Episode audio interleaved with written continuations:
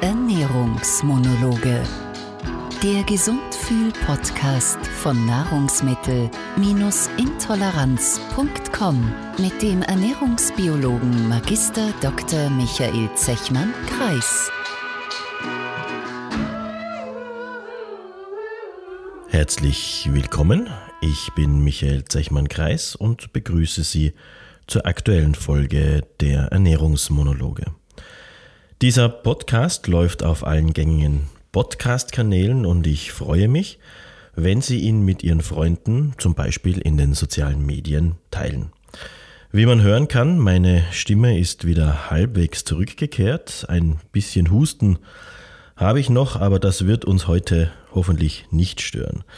Ich habe es ja bei der letzten Folge erwähnt, dass ich eine Kehlkopfentzündung hatte, samt sehr, sehr lästigem Husten, aber das ist jetzt Gott sei Dank vorbei. Bevor wir ins heutige Thema starten, nochmal der Hinweis, schickt mir gerne Fragen an podcast.nahrungsmittel-intoleranz.com. Ich sammle diese und beantworte gerne die eine oder andere Frage dann hier im Podcast. Die vergangene oder eine der vergangenen Folgen über Selbsttests äh, war zum Beispiel so eine Spezialfolge auf Hörerinnenwunsch. Es sind bisher wahnsinnig viele Fragen geschickt worden. Ich kann leider nicht auf alle persönlich antworten. Das äh, tut mir sehr leid und ich kann natürlich auch nicht alle hier im Podcast beantworten.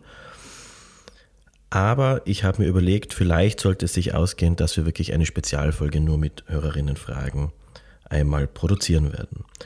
Wie das genau dann funktionieren wird, muss ich mir noch überlegen. Und nun, bevor wir ins Thema starten, zu einem unangenehmen Thema, dem Geld. Wie ihr wisst, betreiben wir das NMI-Portal seit vielen, vielen Jahren mehr oder weniger auf freiwilliger Basis. Seit jeher finanzieren wir uns ausschließlich über Werbeeinnahmen, die wir am NMI-Portal einblenden, sowie aus dem Verkauf unserer Bücher.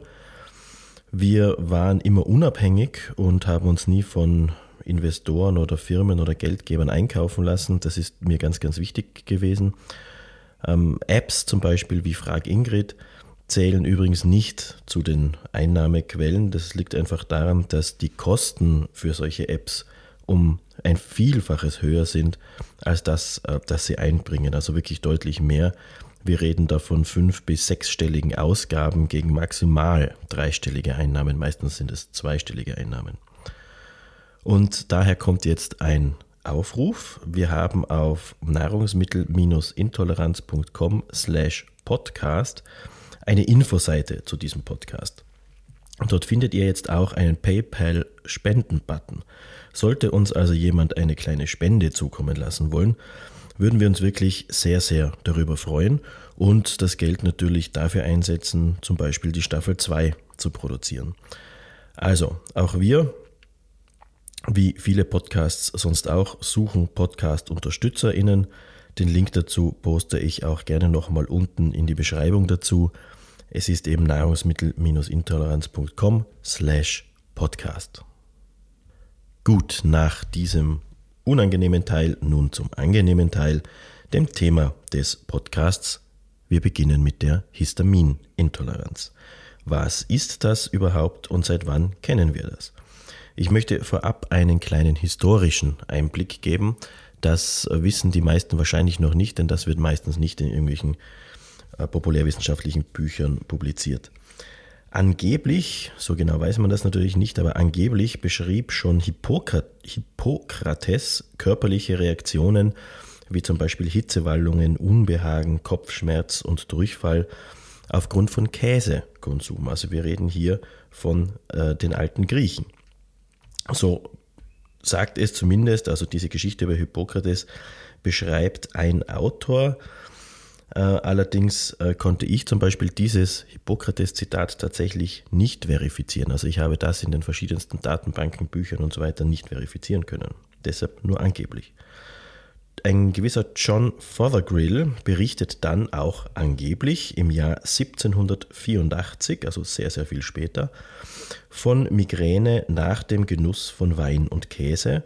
Und dann erst Mitte der 1960er Jahre werden diese sogenannten biogenen Amine als Auslöser für bestimmte Symptome bei lange gereiften Lebensmitteln gefunden, also bei dem Verzehr von lange gereiften Lebensmitteln. 20 Jahre später beginnt dann die Wissenschaft dazu wirklich zu publizieren und eigentlich erst ab den 2000er Jahren, also vor 20 Jahren, wird dann die Histaminintoleranz langsam bekannter und auch anerkannt. Mehr oder weniger, darüber später mehr. Dieser Prozess dauert an und läuft immer noch und auch heute noch wird eben die Histaminintoleranz von vielen Ärzten und Ärztinnen nicht wirklich anerkannt oder ernst genommen. Warum das so ist, hat das Hand und Fuß, ja oder nein? Diese Fragen werden wir uns in den nächsten Minuten widmen. Das Problem ist, es steht eine klare Definition dieser möglichen Erkrankung Histaminintoleranz aus. Es gibt also keine klare Definition. Man hat sich noch nicht wirklich darauf einigen können, was genau unter der Histaminintoleranz zu verstehen ist. Das verwundert vielleicht, weil wir als Betroffene uns denken, ja, ich weiß ja, was ich habe und ich kenne viele andere und es sollte eigentlich definiert sein, aber nein, das ist es tatsächlich nicht. Daher wird derzeit von den verschiedenen Fachgruppen empfohlen, von einer Histaminunverträglichkeit zu sprechen, nicht von einer Histaminintoleranz, denn es ist unklar, ob ein oral, also über den Mund aufgenommenes Histamin bei Histaminintoleranz PatientInnen tatsächlich Reaktionen auslöst. Das ist unglaublich, oder? Warum ist das so?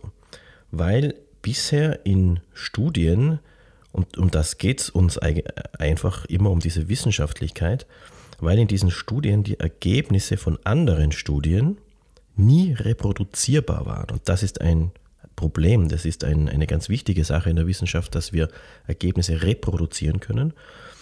Und das heißt, dass da irgendetwas passiert, das wir nicht kennen. Und das ist gut für die Wissenschaft, weil es dann etwas zu forschen gibt, aber es ist schlecht für uns, weil wir eben etwas nicht wissen. Und nicht wissen ist immer unangenehm. Daher müssen wir als Wissenschaftler sehr vorsichtig sein und äh, können nicht einfach sagen, so und so ist es. Das wäre absolut fahrlässig. Man definiert die Histaminintoleranz daher als Symptomenkomplex, der nur in einzelnen Fällen auf Histamin allein zurückgeführt werden kann. Und das ist der springende Punkt. Das Histamin alleine ist vermutlich nicht verantwortlich. Es gibt da sicher mehrere Faktoren, Faktoren, die man berücksichtigen muss. Okay. Denken wir das Ganze mal ganz open-minded weiter, wie man so schön sagt. Schauen wir uns mal an, was es für Symptome gibt, die von Betroffenen berichtet werden. Am häufigsten haben wir hier Kopfschmerzen, die beschrieben werden. Dann den sogenannten Flush, also Rötungen, vor allem im Brustbereich, Bauchschmerzen, Durchfall, Nasenrinnen, Blähungen, Übelkeit, Herzrasen und viele, viele mehr. Diese Aufzählung, die war jetzt ähm, nach, geordnet mehr oder weniger nach der Häufigkeit des Auftretens. Und diese Symptome sind natürlich nicht eindeutig. Ähm, und das ist ein Problem, denn nicht eindeutige, eindeutig zuordnbare Symptome geben in der Diagnostik immer ein Problem. Kopfschmerzen zum Beispiel kann viele Ursachen haben. Genauso dieser Flasch, dieses Erröten kann ebenfalls viele Ursachen haben. Bauchschmerzen wissen wir sowieso. Das heißt, dass die Symptome alleine, die sind total unspezifisch. Man kann bei manchen Erkrankungen ganz klare Diagnosen stellen. Wenn rote Ringe im Gesicht erscheinen, dann kann das nur die Krankheit XY sein. Aber hier ist es eben schwieriger, weil die Symptome Symptome von so vielen anderen Krankheiten sein könnten. Vor allem auch von anderen Intoleranzen, Allergien und vielen weiteren Erkrankungen. Und die muss man eben erst einmal ausschließen, bevor man Richtung Histaminintoleranz oder Histaminunverträglichkeit denken kann. Doch man muss sich noch mehr anschauen, man muss noch mehr äh, als die Symptome alleine anschauen. Es geht auch darum, wann diese Symptome auftreten. Das heißt, wir sprechen nach, dem, nach der Aufnahme äh, von Nahrung von wenigen Minuten bis maximal vier Stunden. Die Symptome müssen also innerhalb von wenigen Minuten, nicht sofort, sondern nach wenigen Minuten bis maximal vier Stunden nach einer Mahlzeit auftreten.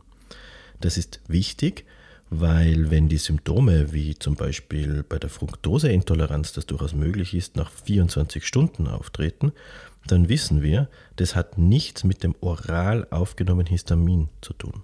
Das ist wirklich auszuschließen. Also maximal vier Stunden nach einer Mahlzeit müssen die Symptome auftreten. Das ist also der zweite Punkt, den wir beachten müssen, wenn wir uns der Histaminunverträglichkeit nähern. Und es geht um nach einer Mahlzeit bzw. nach einem oral aufgenommenen äh, Histamin. Es geht eben um die Ernährung. Es geht nicht um andere Faktoren grundsätzlich. Und bei wem treten diese Symptome nun nach einem oral aufgenommenen Histamin auf? Das ist auch eine wichtige Frage. Wen kann es denn treffen? Auch hier, entgegen unserer, unseres Glaubens, sind die Daten unklar. Manche Autoren, Autorinnen, in dem Fall Autoren, gehen davon aus, dass es eher Frauen ab dem 40. Lebensjahr betrifft. Andere Studien finden diesen Zusammenhang nicht. Das ist das Problem von vorhin. Manche Studien zeigen etwas, andere Studien können es nicht reproduzieren oder zeigen etwas anderes. Das haben wir bei der, diesem Themenkomplex der Histaminunverträglichkeit relativ häufig. Ich selbst war mal an einer äh, Studie beteiligt, die diesen Zusammenhang mit Frauen über 40 eben nicht bestätigen konnte. Wir wissen aber, dass wir von circa 1 bis 3 Prozent der Bevölkerung sprechen, das wissen wir. Wir wissen auch, dass eher Frauen betroffen sind und dass die Ethnie, also die Herkunft und äh, die Lebensumstände auch, keine Rolle spielen. Das hatten wir bei der Laktoseintoleranz, wo das sehr wohl eine Rolle spielt. Bei der Histaminintoleranz spielt das also keine Rolle. Schauen wir uns an, wie wir jetzt, wenn wir glauben, dass wir eine Histaminunverträglichkeit haben, wie man diese am besten diagnostiziert. Denn es gibt ganz, ganz äh, viele Tests, auch im Internet, von irgendwelchen obskuren Haaranalysen bis hin zu Blutuntersuchungen, die auch Ärzte, Ärztinnen anbieten. Grundsätzlich sollte man immer ein Ernährungs- und Symptomtagebuch führen, bevor man zum Arzt geht, ungefähr für zwei Wochen, um eben zu schauen, wann treten meine Symptome auf und was habe ich zuvor gegessen weil eben so viele Symptome der Histaminintoleranz zugeschrieben werden, ist hier eine sehr gute Differentialdiagnostik vom betreuenden Arzt, der betreuenden Ärztin zu machen. Das heißt, ähm, dieser behandelnde Arzt, Ärztin müssen ganz viele andere Erkrankungen ausschließen, die eben ähnliche Symptome hervorrufen können. Dazu gehören alle möglichen Hauterkrankungen, chronisch entzündliche Darmerkrankungen, andere Intoleranzen, Allergien oder eben auch die Mastozytose, auf die wir in diesem Podcast nicht eingehen. Ganz kurz erklärt dieses schwierige Thema. Wir haben zwei Enzyme. Wir haben die DAO, die Diaminooxidase und die HNMT, das ist ein anderes Enzym. Und diese bauen das Histamin im Körper ab. Die DAO im Darm, das HNMT im äh, Körperkreislauf dann selbst. Und was wir eben nicht sagen können, ist, dass ein, die Histaminintoleranz durch ein Fehlen dieser Enzyme ausgelöst wird. Das wissen wir nicht. Es kann sein, dass diese Enzyme, zum Beispiel die DAO, nicht mehr gut funktioniert oder zu wenig produziert wird im Darm und deshalb das oral aufgenommene Histamin Probleme macht. Es kann aber auch sein, dass das, äh, die DAO einwandfrei funktioniert und dann die HNMT in einem äh, späteren Stadium nach der Aufnahme des Histamins aus dem Darm nicht richtig funktioniert. Da gibt es ganz, ganz viele verschiedene Möglichkeiten, wie also die Histaminintoleranz sich begründen lassen könnte. Wissen tun wir es nicht und das Problem ist, es kann auch sein, dass verschiedene Faktoren eben, das habe ich am Anfang gesagt, diese multifaktoriellen Geschichten, das kann das Problem sein bei der Diagnose. Das heißt, es gibt so viele Stellschrauben, die vielleicht schuld sein könnten an einer Histaminunverträglichkeit. Und da wir das wahrscheinlich nie wirklich herausfinden können bei den einzelnen Personen, was wirklich die Ursache ist, geht man einfach davon aus, dass man sagt, okay, dieses oral aufgenommene Histamin, wenn es innerhalb von wenigen Minuten bis vier Stunden gewisse Symptome verursacht, dann sprechen wir von einer Histaminunverträglichkeit und das Sinnvollste ist, die Ernährung umzustellen oder zum Beispiel durch Enzyme zu supplementieren. Das kann man probieren. Man kann diese DAO auch kaufen und zur Nahrung dazu essen. Wenn es einem hilft, gut. Wenn es einem nicht hilft, Pech. Dann liegt es eben zum Beispiel nicht an der DAO im Darm.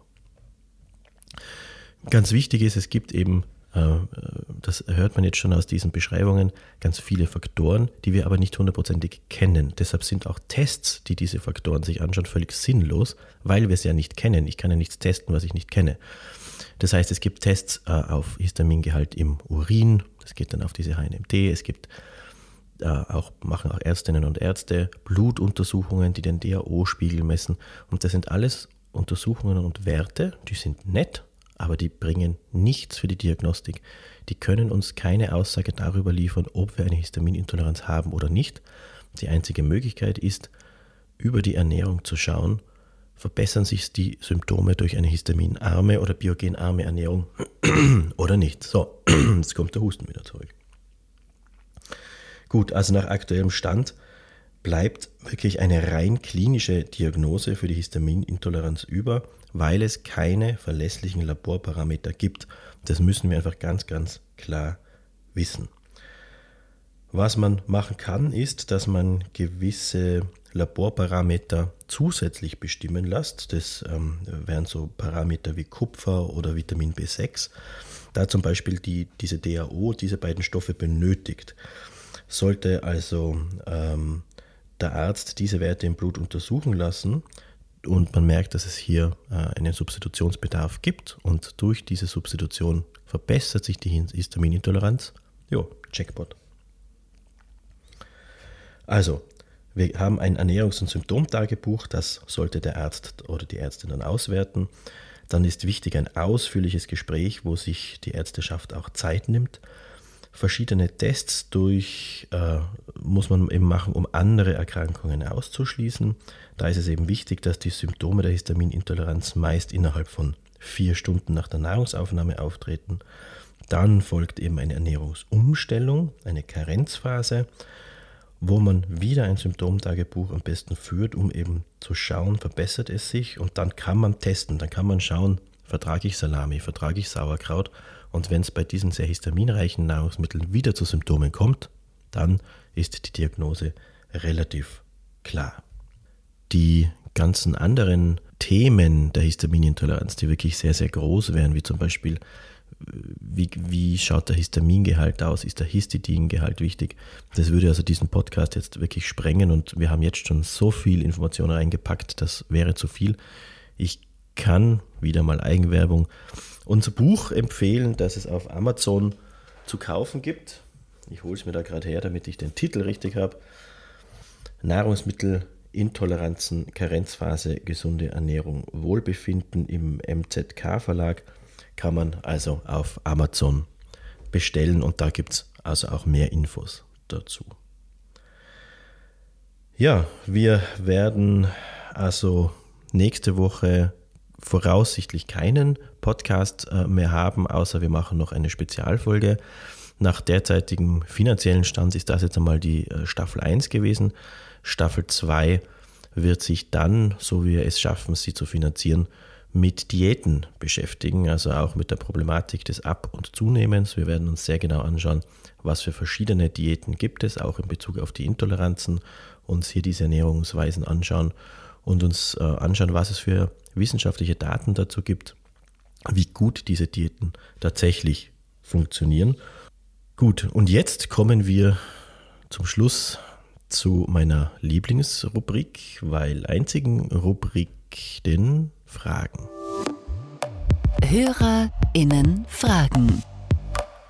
Eine Frage, die sich auf die vorletzte, glaube ich, Sendung bezieht, also auf die Fructoseintoleranz-Sendung, Stimmt es, dass man einen Folsäuremangel und einen Tryptophanmangel hat bei der intestinalen Fructoseintoleranz?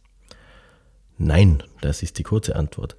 Dazu gibt es tatsächlich keine wissenschaftlich haltbare Studie oder Erkenntnis. Es gibt ganz, ganz wenige Studien, die sich teilweise nur am Rande mit der Thematik beschäftigt haben. Äh, drei alte und eine neue Studie, die sich mit Tryptophan und Depressionsscores äh, beschäftigt haben. Und eine der aus meiner persönlichen Sicht zumindest äh, besser gemachten Studien äh, in dieser Reihe hat sich eben mit Tryptophan und Depressionskurs beschäftigt. Und äh, bei allen Studien kommt aber dasselbe raus. Die Werte sind immer Also die Tryptophan- oder Folsäurewerte Folsäure sind bei Fructoseintoleranzpatienten immer im Normbereich. Wenn auch bei Menschen mit Fructose-Malabsorption etwas niedriger, aber immer noch im Normbereich. Wobei bei allen Studien, und das ist eines der Probleme, mit 50 Gramm Fructose beim Atemtest getestet wurde, nicht mit 25. Das heißt, es waren möglicherweise auch keine Intoleranten, also falsch positiv Intolerante mit dabei. Wie auch immer. Definitiv kein Mangel. Das ist auszuschließen. Dass es depressive Verstimmungen gibt, keine Depressionen, sondern depressive Verstimmungen, die mit der Fructoseintoleranz einhergehen, das stimmt vermutlich. Das äh, zeigt auch eine der Studien, aber der Zusammenhang mit dem Tryptophan-Level, der ist wahrscheinlich nicht gegeben, obwohl es gerne publiziert wird in populärwissenschaftlichen ähm, Publikationen. Die Samplegrößen zum Beispiel in diesen Studien, die sich das angeschaut haben, die waren viel zu klein. Äh, teilweise reden wir hier von zehn Probanden, daraus kann man keine sinnvolle Wissenschaft äh, ableiten. Also aus so kleinen Mengen lässt sich kein ernstzunehmender wissenschaftlicher Schluss ziehen. Das Einzige, das man an diesen Studien als Trend erkennen kann, ist, dass es einen minimalen Zinkmangel geben könnte. Aber das, so sagen es sogar diese Autoren, ist bei chronischem Durchfall sowieso bekannt und den haben wir ja mit hoher Wahrscheinlichkeit bei der Fructoseintoleranz. Also nein, definitiv nicht, aber dafür gibt es eine, etwas, was man in Österreich gesunden Untersuchungen nennt.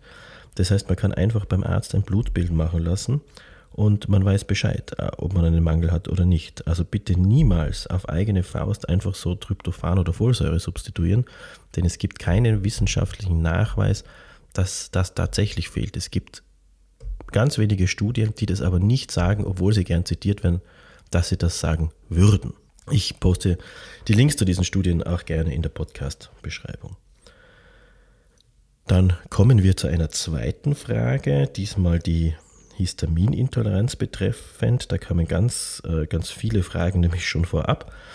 Unter anderem einige, die sich auf das Histamin als Auslösefaktor bezogen haben. Also wenn man diese Problematik kurz äh, schildert, dann ist es so, dass sich die Fragen eigentlich alle darauf bezogen haben, ob man, wenn man zum Beispiel eine Allergie hat oder ähm, aber keine Histaminintoleranz, dass dann das histaminreiche Essen diese Allergie verschlechtern würde. Oder wenn man zum Beispiel Neurodermitis hat, diese durch ein histaminreiches Essen verschlimmert würde. Das ist ein sehr, sehr komplexes Thema, aber es ist nicht ganz, ganz schwierig zu verstehen, wenn man sich ähm, das Histaminfass vorstellt, über das wir heute nicht gesprochen haben ähm, dieses Histaminfass in meinem Körper, das immer voller wird, das fülle ich den Tag über auf mit Nahrungsaufnahme und, und auch körperinternen Histaminproduktionen und das wird immer voller.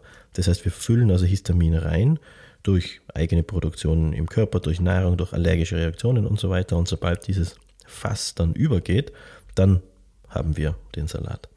Und äh, daher ist die Frage mit Ja zu beantworten. Auch Menschen ohne Histaminintoleranz bekommen Probleme, wenn ihr Histaminfass zu voll ist. Das kann über zum Beispiel Lebensmittelvergiftungen sein, bei jedem Menschen.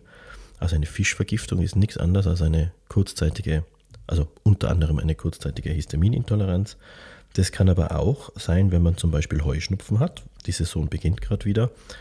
Und dann am Abend ein Glas Wein trinkt. Dann ist plötzlich dieses Histaminfass zu voll die Probleme werden ausgelöst, aber man ist eigentlich nicht histaminintolerant. Das heißt, es ist nicht der Wein an sich schuld, es ist auch keine Histaminintoleranz schuld, sondern es ist eben der Beitrag des Weins zum Histaminfass schuld.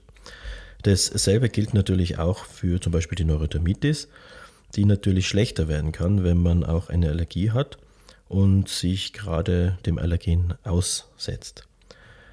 Ähm, zum Beispiel bei einer Hausstaubmilbenallergie, wenn man zu Hause gut hausstaubmilbenfrei ist und dann in ein Hotel geht, wird die Neurodermitis dort möglicherweise schlechter, weil man eben plötzlich diesem, äh, diesen Hausstaub ausgesetzt ist und diesem Allergen ausgesetzt ist und dadurch das Histaminfass voller wird.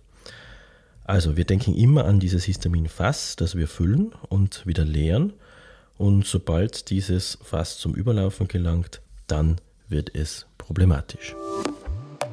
HörerInnen Fragen. Ja, liebe Hörerinnen und Hörer, danke für die vielen Fragen, danke für die Aufmerksamkeit. Wir hören uns hoffentlich bald wieder. Äh, solltet ihr uns unterstützen wollen, so freuen wir uns über eine Weiterempfehlung und natürlich über jeden Euro, den ihr uns als Spende zukommen lasst. Die Adresse hierfür nochmal ist nahrungsmittel-intoleranz.com slash podcast. Ich poste diesen Link, wie gesagt, auch gerne unterhalb der Podcasts-Beschreibung. Ich würde mich sehr freuen, wenn wir uns äh, weiterhin hören würden und freue mich einfach schon mal auf das nächste Mal mit euch. Bis dann. Das war Ernährungsmonologe. Der Gesundfühl-Podcast von Nahrungsmittel-intoleranz.com mit dem Ernährungsbiologen Magister Dr. Michael Zechmann-Kreis.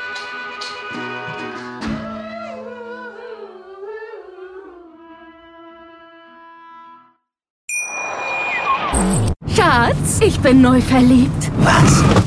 Da drüben. Das ist er. Aber das ist ein Auto. Ja, eben. Mit ihm habe ich alles richtig gemacht. Wunschauto einfach kaufen, verkaufen oder leasen. Bei Autoscout24. Alles richtig gemacht.